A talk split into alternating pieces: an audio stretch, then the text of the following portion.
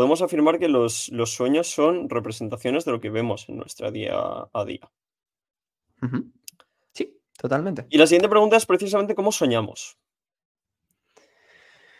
¿Cómo soñamos? Eh? Eh, es, una pregunta muy interesante, me la hacen mucho además. Yo tengo una explicación muy buena. Te me has adelantado antes con, lo de Platón y, las ideas, porque es la manera que tengo yo de explicarlo siempre, tío. Eh, yo siempre he dicho que, para mí lo que veo en mis sueños es esa representación ideal. para quien no conozca un poco la, teoría de Platón, Javi la, ha explicado un poquito por encima, pero básicamente es esto de que existen representaciones ideales de, objetos, ¿no? En plan, que es como el objeto perfecto, la mesa perfecta, la silla perfecta, existe una idea de eso.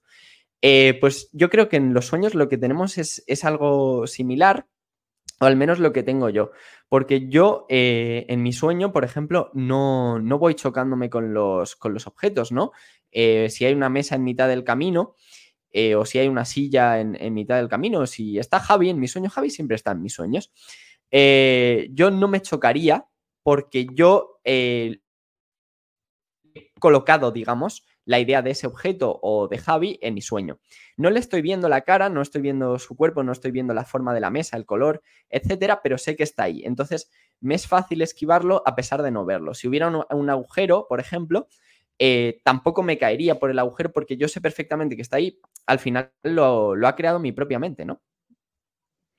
Yo tenía una, pareja que me decía que, tenía ideas preconcebidas en los sueños, que tenía como información que su cerebro, por ejemplo, si estaba en, la nieve, tenía una información preasumida de que ella pues estaba en la montaña, estaba en Huesca, estaba donde fuera, y esa información preconcebida ya estaba en su sueño como código base, podríamos decir.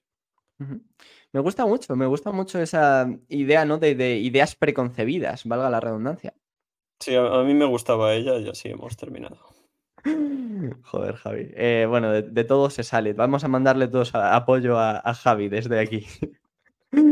Eh, no, pero la, idea es muy buena, la idea es muy buena porque es cierto. O sea, al final lo sabes todo de antemano porque ha sido tu, cerebro el que ha creado eh, esa, representación, ¿no? También creo que depende un poco de, la importancia que cada uno le dé a ciertos sentidos en, su sueño. Eh, para mí creo que es muy importante cómo vives tú eh, para definir cómo vas a soñar, ¿verdad? Claro, eh, precisamente es lo que iba a comentar. Yo, por ejemplo, mm, tengo visión y yo podría imaginarme las cosas perfectamente y de hecho en algunos sueños, bueno, pues se componen de imágenes y, imágenes muy bien definidas además, porque al tener el concepto de la imagen y además al, tener la herramienta para poder imaginármelo, pues mi cerebro lo crea sin la distorsión que crea de por sí mi, mi bueno, mi retina cuando recibe la luz, etc. Eh, entonces, claro, yo supongo que si le diera mucha importancia a la vista en mi día a día, mis sueños tendrían más imágenes. Sin embargo, como la importancia que yo le doy para la orientación, para la movilidad, para todo en mi día a día, la vista es, mínimo, pues mínimo es la, representación que hay en, mi sueño, ¿no? Eh, por ejemplo, yo hay sueños que sueño en, blanco y negro, en sepia, como si fueran yo. Veo películas de los años 20 a veces cuando sueño. Es, a veces cambia al 60, en HD casi nunca. Y en 4K directamente es imposible. ¿No sueñas con soñar en 4K, Javier? Sueño con soñar en 4K algún día, ya. Cuando llegue el 8K será la hostia. Qué bueno, qué bueno. No, es, muy interesante em, esa idea de que puedes soñar en, HD incluso, ¿no? Porque está claro que yo no voy a ver nada en mi sueño. O sea, esto ya lo, cortamos, ¿no? Eh, básicamente porque yo no sé qué es ver. Em, sí que, bueno, esto para, los espectadores no lo hemos comentado antes, pero yo perdí la vista a los dos años, ¿no? Eh, entonces sí que llegué a ver ciertas, ciertas cosas, pero eh, a nivel eh, consciente, digamos, no recuerdo nada porque sí que es verdad que esa memoria más consciente no la empezamos a tener hasta partir de los tres años, ¿no? entonces yo al no saber lo que es ver, mi cerebro no puede fumarse, digamos, no, pues voy a hacer esta representación y va a parecer que está viendo. Eso no pasa pero tú que sí que te puedes imaginar cómo sería ver un poco mejor, eh, sí que en tus sueños puedes, puedes, mejorar esa calidad de visión que no tendrías en, la vida real. Claro, porque precisamente lo, lo ha creado mi cerebro, es lo que tú decías antes, tú no te chocas con las cosas y yo puedo soñar que voy conduciendo y ver un letrero a 500 metros. ¿Por qué? Porque mi cerebro sabe lo que hay en ese letrero, sabe cómo es ese letrero y yo sé lo que es ver y leer, aunque sea a una corta distancia, pero mi cerebro lo puede reinterpretar para que yo sepa lo que es leer, pues eso, a 500 metros es, es una locura, pero yo que sé, a 70, 60 metros. Claro. Muy interesante, muy interesante. eh, en general, todos los sentidos son interesantes, ¿no? Porque en el sueño eh, mm, es, es curioso, podríamos tener un debate, se podría dar incluso para un episodio, hablando de si se ve realmente, si se escucha realmente, si se huele realmente. Incluso hay sensaciones súper curiosas como la de estarte cayendo, ¿no? En, mitad del sueño, que, siempre te levantas sobresaltado. Eh, pasa mucho, tío, de soñar con, caer y, y que esa sensación sea muy real.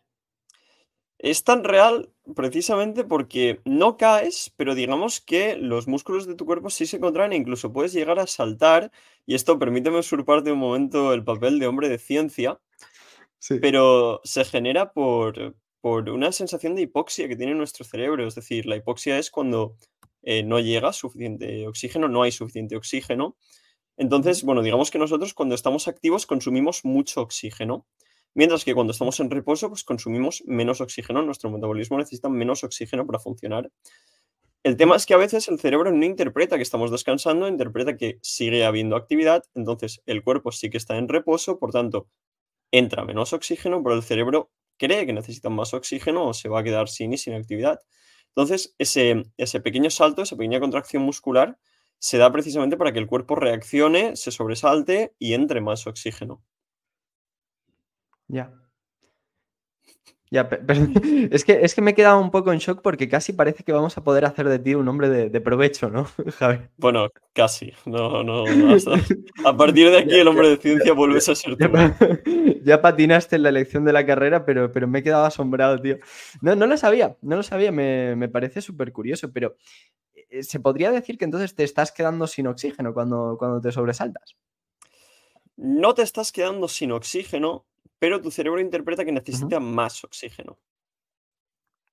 Ok.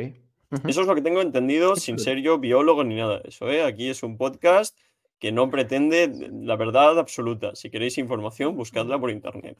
No, de hecho, lo más razonable sería que no confiarais en, en nosotros la De hecho, es lo más razonable y lo más confiable que podéis hacer, no confiar en nosotros. Nosotros como ChatGPT alucinamos información.